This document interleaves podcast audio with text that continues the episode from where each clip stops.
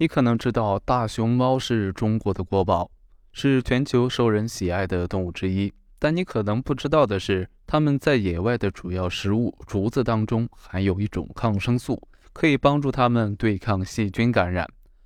据科学家研究发现，竹子中含有一种叫做竹酸的化合物，它具有抗菌、抗病毒和抗真菌作用。当大熊猫吃下这些竹子以后，竹酸就会在它们的体内发挥作用，帮助它们抵御各种感染。